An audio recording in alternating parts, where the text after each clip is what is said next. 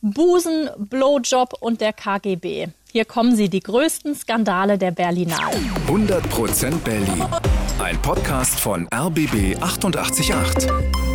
Gemeinsam mit zum Glück Berliner von Lotto Berlin. Hallo zusammen, ich bin Jana Schmidt, so wie immer. Und normalerweise ist ja Tim Koschwitz an meiner Seite. Der ist aber leider noch krank.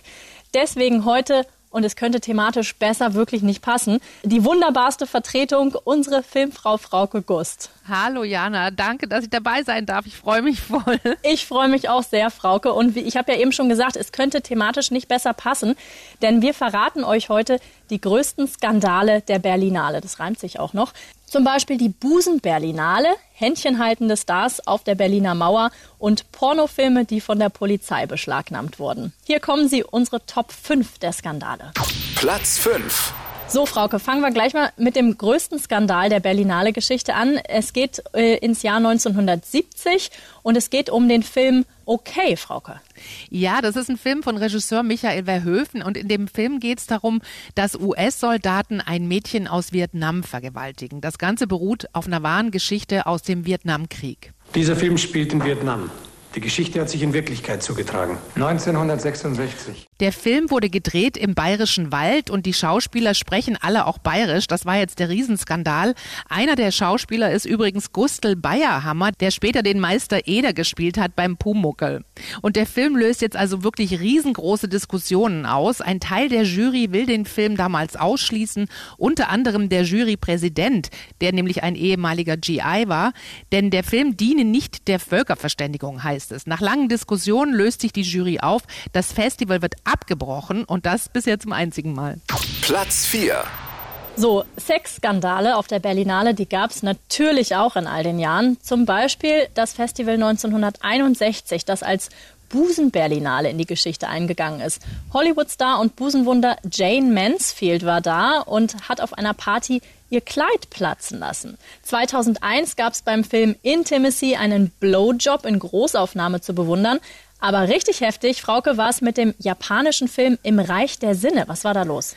Ja, die Presse kündigt den Film damals als größten Porno aller Zeiten an. Und wirklich, es ist ein ziemlich erotischer Film. Und am Ende wird einem Mann auf der Höhe des Liebesspiels der Penis abgeschnitten. Bei der oh Premiere oh saßen ein Richter, ein Staatsanwalt und zwei Polizisten im Publikum. Und die beschlagnahmten den Film sofort danach. Bei der Gerichtsverhandlung wurde es dann noch skurriler. Da schauten sich alle gemeinsam den Film an und dazu noch einen echten Pornofilm als Vergleich. Also ist das jetzt Kunst oder doch Porno? Im Reich der Sinne blieb aber verboten, wird dann aber doch unter einem anderen Titel nochmal heimlich auf der Berlinale gezeigt. Erst zwei Jahre später gibt der Bundesgerichtshof den Film dann frei. Wahnsinn. Platz 3. Polizeiwagen vor dem Kino und eine wütende Diva. Das gab es im Jahr 1986. Es ging um den Film Stammheim, ein Werk über die RAF-Prozesse. Und Frauke der Streifen hat wütende Proteste ausgelöst. Ja, vor dem Zoopalast standen Polizeiwagen. Es gab einen Buttersäureanschlag auf das Kino und Morddrohungen gegen die Jury. Und dann der Eklat bei der Preisverleihung. Der Film bekam nämlich den Goldenen Bären und Jurypräsidentin war damals die legendäre Gina Lollobrigida. Und die fand die Entscheidung gar nicht gut. Myself